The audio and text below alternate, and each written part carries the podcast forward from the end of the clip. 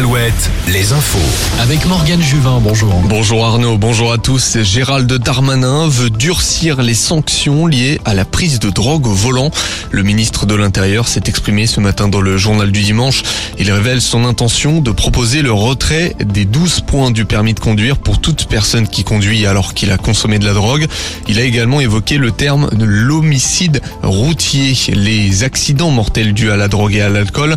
Cela fait suite à l'affaire Pierre, Palmade, même si la réflexion de Gérald Darmanin s'est construite bien avant. Tous les détails sur alouette.fr et sur les réseaux sociaux d'Alouette.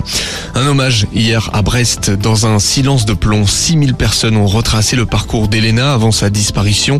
Une banderole était tenue par la famille avec écrit ces mots. Elena, nous ne t'oublierons jamais. C'était un dernier hommage au lendemain des obsèques.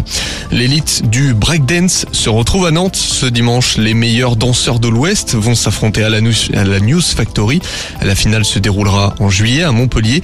Au programme, battle et démonstration, ouverture des portes à 13h. Alouette, sport. Angesco rechute en Ligue 1. Les Angevins ont perdu hier à Strasbourg.